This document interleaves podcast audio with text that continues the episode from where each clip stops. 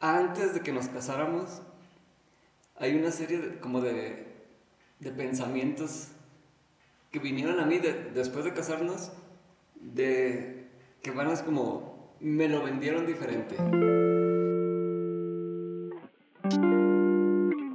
Hey, bienvenidos a nuestro podcast. Mi nombre es Jonah y aquí estoy con mi amigo Zoriel. Vamos a estar hablando un poco de skate, vida, iglesia y nuestra experiencia en esta bella ciudad de Aguas Calientes.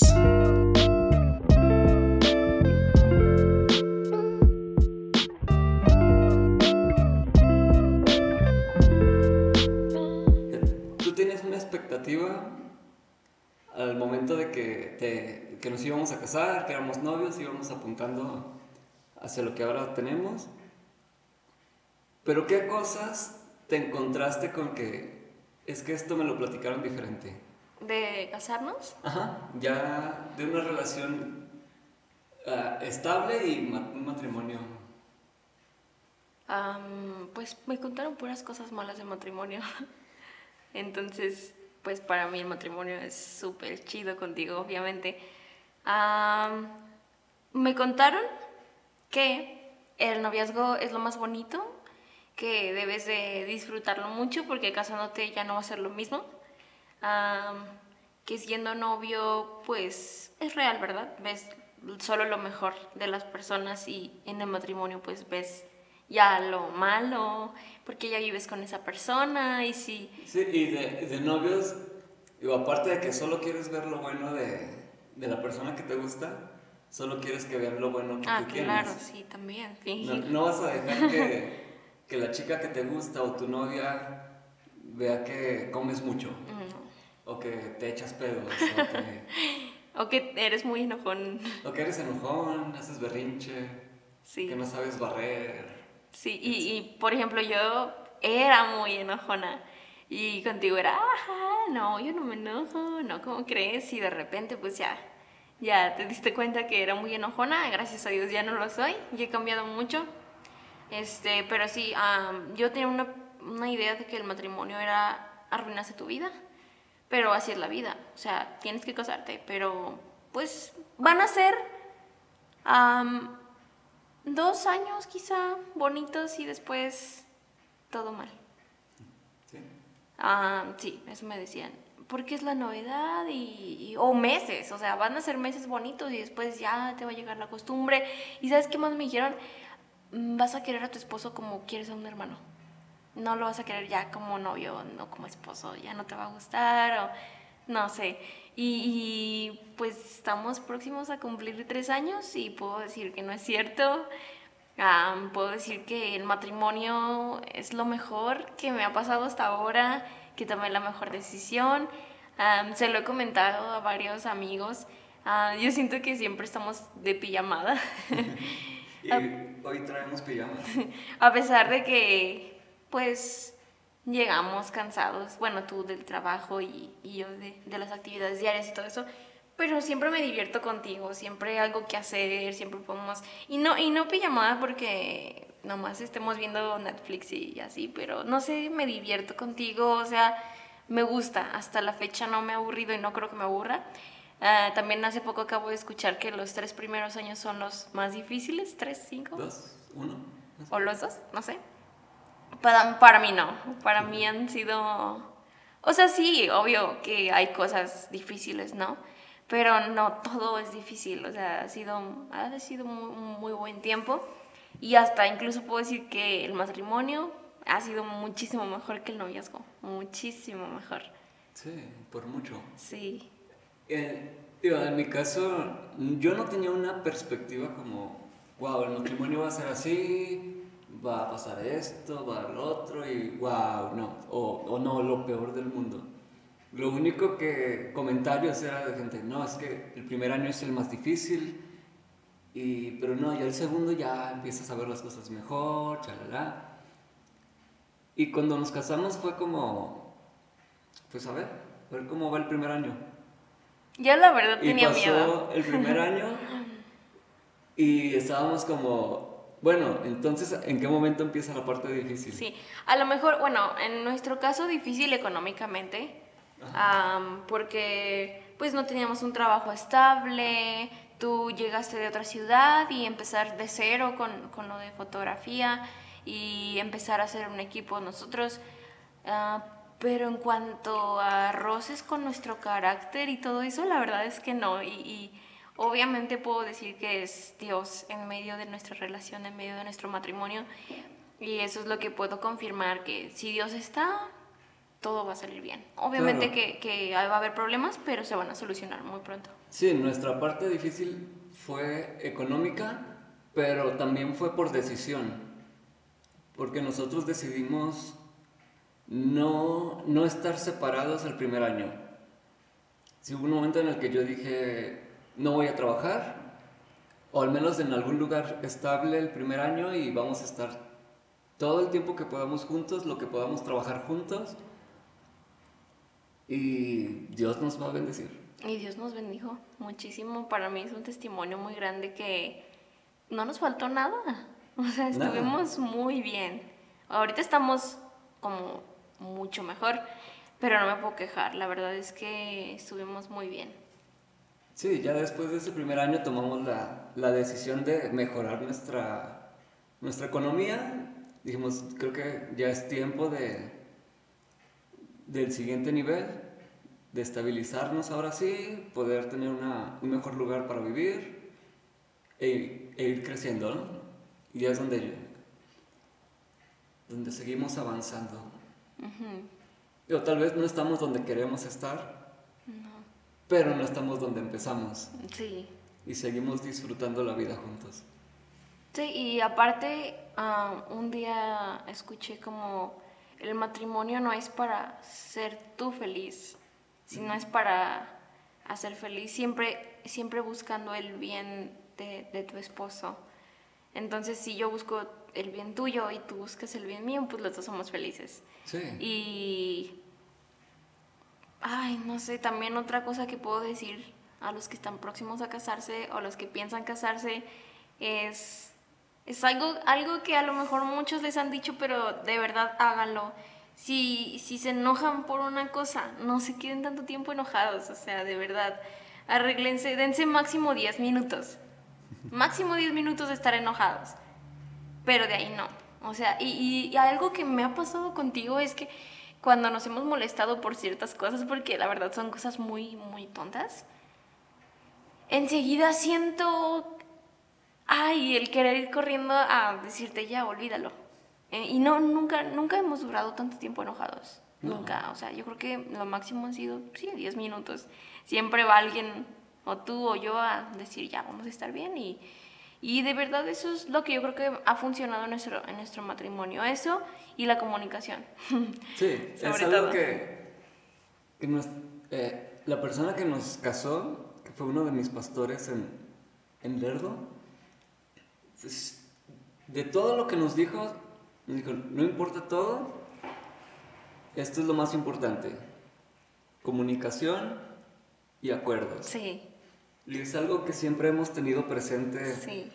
desde el primer día. Y es lo que nos ha mantenido juntos, nos ha mantenido contentos y en orden. Sí, y algo así como, como una revelación, o no sé cómo explicarlo, me refiero a como a Suriel es, tiene una mentalidad muy distinta a la mía eh, y pudiéramos estar como chocando con eso tanto, pero la comunicación nos ha ayudado a entendernos, porque él tiene como otras, otra manera de entender las cosas y yo otra manera de entender las cosas. Entonces, simplemente las mujeres, todas las mujeres somos así, creemos que los hombres nos van a adivinar lo que queremos, creemos que los hombres nos leen la mente y decimos muchas indirectas pero los hombres nunca van a entenderlo, entiéndanlo. Nunca van a entenderlo porque no son, no, no, no piensan como nosotras. Entonces algo que Suriel siempre me dijo fue como, o sea, dímelo directamente, no me estés diciendo indirectas, dímelo directamente. Y eso ha funcionado mucho. Ya todo, todo lo que me molesta o todo lo que quiero se lo digo directamente y él lo entiende ya, o sea, ¿para qué hacer tanto, tanto rollo? Ajá. Pero no sé por qué somos así las mujeres, de lo típico, ¿no? ¿Qué tienes? Nada. ¿Y tú crees que te va a adivinar qué tienes? entonces... Entonces. Pues entonces no, no hay que ser así, hay que decir directamente las cosas porque los hombres nunca van a entender las indirectas. No, nunca, por más que lo intenten. Sí. Y otra de las cosas que nos ayudó mucho es entender el temperamento del otro y el lenguaje del amor del otro. Bastante, sí. Porque yo podría pensar de que, no, pues le va a gustar que yo haga estas cosas o que yo... O como yo pienso que a ella le puede gustar. Pero a lo mejor... No, a lo mejor yo le traigo regalos y a ella no le gustan regalos. A lo mejor le doy abrazos y no que no le gusten, sino que no es la forma que ella Principal, siente exacto. esa ayuda que necesita de parte de mía. Sí. también algo que me gustó muchísimo de Suriel desde que empezamos a ser novios es que él me dijo, quiero que hagas este ejercicio para ver cuál es tu lenguaje del amor y quiero que hagas este ejercicio para ver cómo es tu temperamento. Y aunque nuestros temperamentos eran un poco complejos, aún así, o sea, de verdad, nuestro, nuestro matrimonio ha sido excelente. y yo también sé su lenguaje del amor desde, desde ese tiempo y eso me ha ayudado mucho a, a, demostrarle mi amor, o sea, que él de verdad lo sienta. Y él sabe el mío y él lo ha, lo, lo ha ido haciendo para que yo también sienta como su amor, ¿no? Por ejemplo, el tuyo me acuerdo que es el de actos de servicio y el tiempo de calidad. ¿Sí? Sí. Y a ver cuál es el mío. palabras de afirmación. Sí. ¿Y qué más? Y mucho amor. Y contacto físico. sí. Bueno, aunque ya, ya hemos ido como... Sí, vamos. ¿Sabes? Como evolucionando en esa parte. De alguna manera sigue evolucionando, pero también cada vez es, es ir tomando la decisión. Sí. De hoy me levanté sin ganas, pero decido decirle te amo a mi esposa. Decido abrazarla y decido que ella no sienta que yo no tengo ganas de estar con ella. Aunque esté bien cansado, yo decido tomarme el tiempo, aunque me vea dormido, de pasar tiempo con ella, de, de abrazarla, darle besos y decirle que la amo constantemente. Y eso ha sido lo que nos ha mantenido también, porque tanto ella como yo pudiéramos decir, no, hoy no tengo ganas, hoy me voy a acostar y voy a ver la, la tele, voy a estar en el teléfono y, y, ya. Pero no, ha sido constantemente, ok, me voy a esforzar un poquito más porque la amo. Y eso yo creo que ha sido desde el primer día tomar decisiones, y lo, lo mencionaba con Jonah en, el, en el primer episodio de, de Amor y Desamor es cuando decides casarte, decides hacerte a un lado a ti para poner a la otra persona.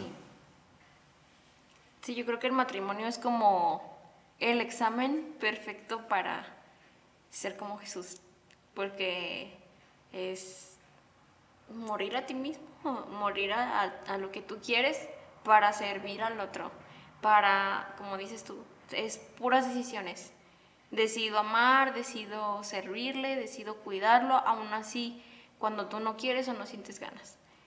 Y en resumen, no sé cuánto tiempo nos queda, pero en resumen, ¿qué, ¿qué, puedes decir? Bueno, ¿qué podemos decir nosotros como consejo, tanto de noviazgo como matrimonio? Ya dimos consejos de matrimonio, pero siento que hay muchos oyentes que pueden ser solteros y van a decir, oye, estás hablando mucho de matrimonio. Yo creo que yo, en mi perspectiva sobre el noviazgo, puedo decir, fíjate muy bien en las señales. Ah, habla con, con, esa persona desde que te gusta, sobre tus metas, sobre dónde quieres ir, sobre dónde te ves dentro de 5 o 10 años, y no porque, no porque sea algo como como que estés queriendo formalizar con todas las personas, ¿verdad? Pero es importante, o sea, lo, lo hacemos siempre a un lado. Y si esa persona no tiene idea, o si esa persona no quiere contarte por eh, sus metas, pues creo que está mal, ¿no? O sea, a menos de que seas un chico de 14 años o de 13 años que a lo mejor no sabes todavía a dónde vas, te la paso. Pero ¿quién va a tener novio ahorita a los 13 años? Supongo que no está bien a los 13 años porque... A los 13, sí, ya tienen a los 10. bueno. estamos en un tiempo donde es normal niños de 10, 11 años con, con noviecita, noviecito. Y es la realidad que estamos viviendo. Pero, ¿para qué quieres novio? ¿Para qué quieres novia? Y hay una frase que, que se me hizo muy fuerte y cuando la leí. Y es si, si estás si, tú, si estás con alguien en pareja, en novia o novio, pero no tienes planes de casarte, estás con la mujer de Estás con la persona de alguien más. Sí. Lo he escuchado también y es muy real. Sí, es muy real porque tomándolo así, si estás besándote con una persona que no quieres que sea tu esposa o no tienes planeado, entonces estás besando a la esposa de otra persona. Oh, no, qué feo, pero sí es cierto. Sí, y ya transportándolo a, a una relación estable, a un matrimonio, a mí se me haría horrible que alguien estuviera besando a mi esposa. Sí. O sea, y, estás perdiendo el tiempo. Sí, tanto el tuyo como el de la otra persona. Sí, eso, eso es malo, o sea, eso es jugar con el tiempo de la otra persona.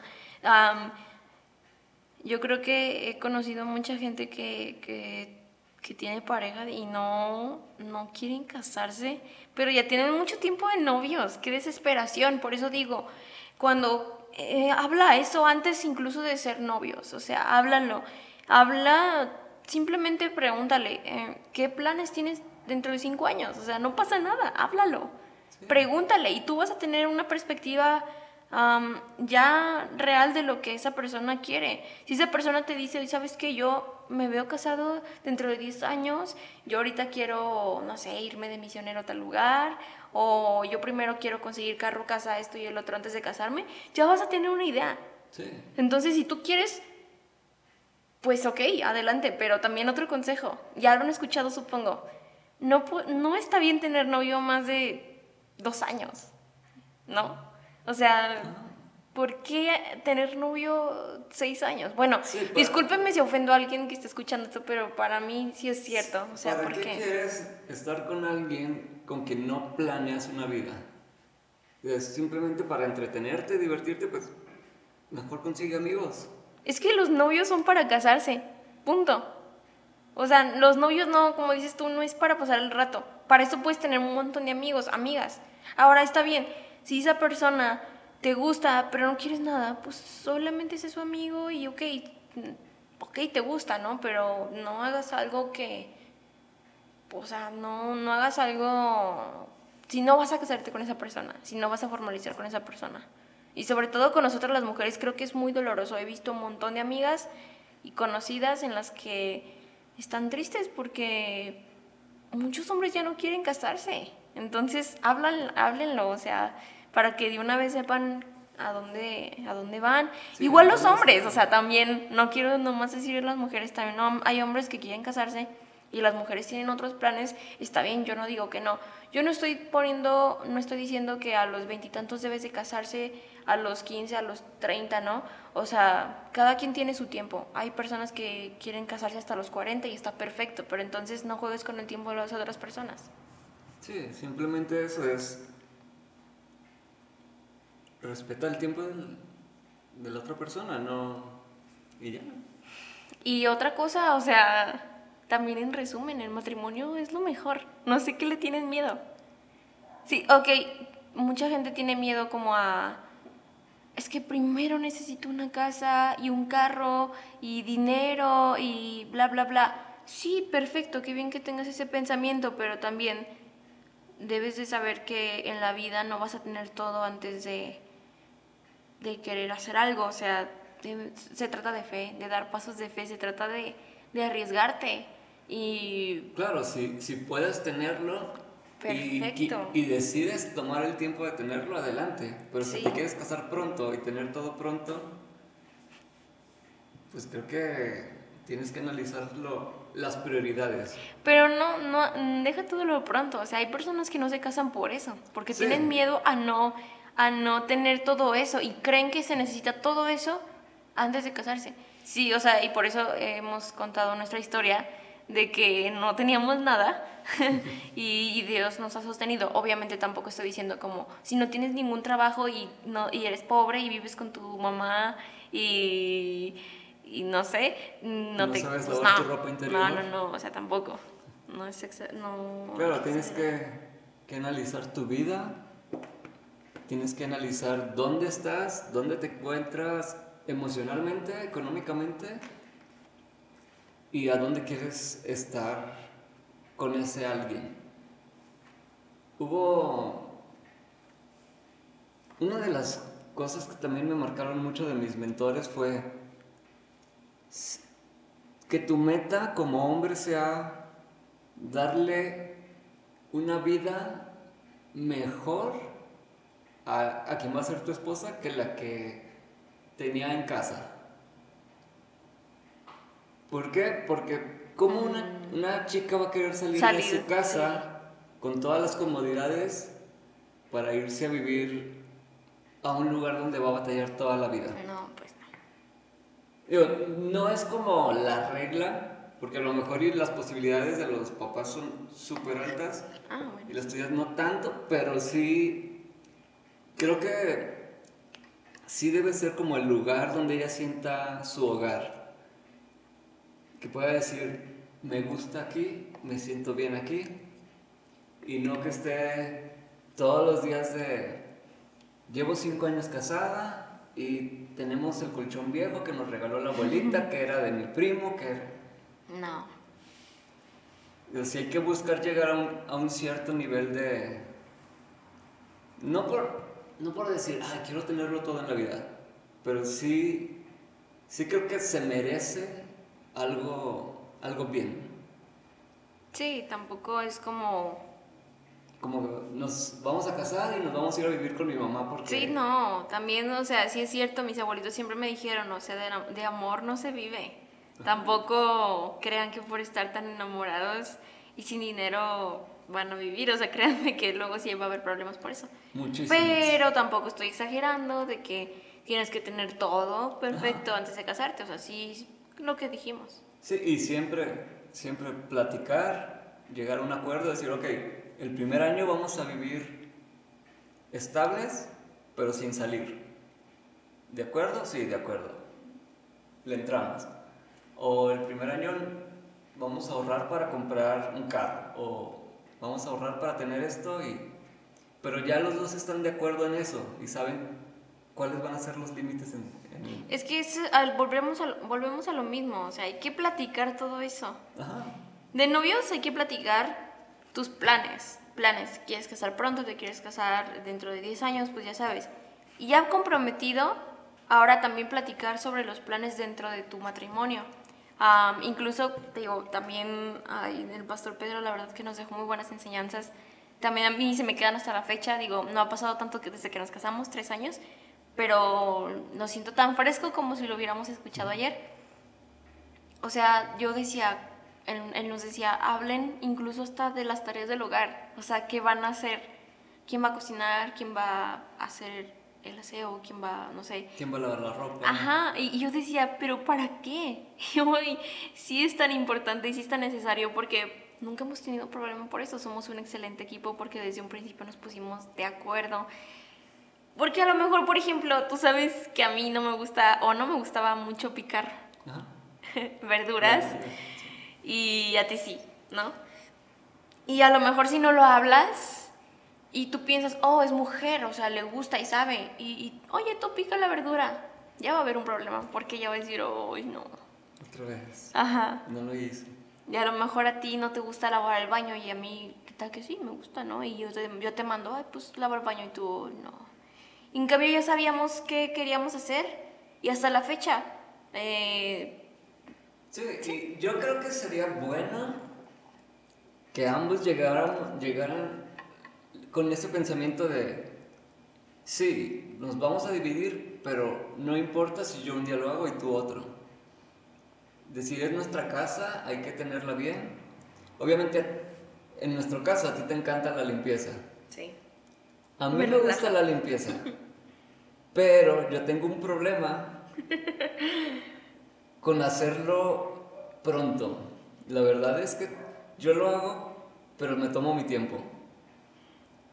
Y, y sí, es, digo, yo entiendo que hay días que tengo que acelerarme para que no, porque hemos llegado a tener problema de si me lo hago lento, tú te molestas porque lo quieres. Esos son los problemas matrimoniales, nada más son los únicos que hemos tenido. O sea, no hay algo más fuerte. Los únicos problemitas que hemos tenido es como, Suriel, rápido, levanta tu ropa. Sí, son, son discusiones de la vida. Comunes, que hasta tienes con tu mamá, con tu hermano, en tu casa. Pero tranquila. sí, y digo, tampoco, no significa que vivimos en un mundo mágico y, y nuestro matrimonio es el super ejemplo, claro lo mejor. Es normal, un matrimonio común, pero sabemos que si dejamos todos estos desperfectos que tenemos en las manos de Dios, Dios obra y, nos transforma.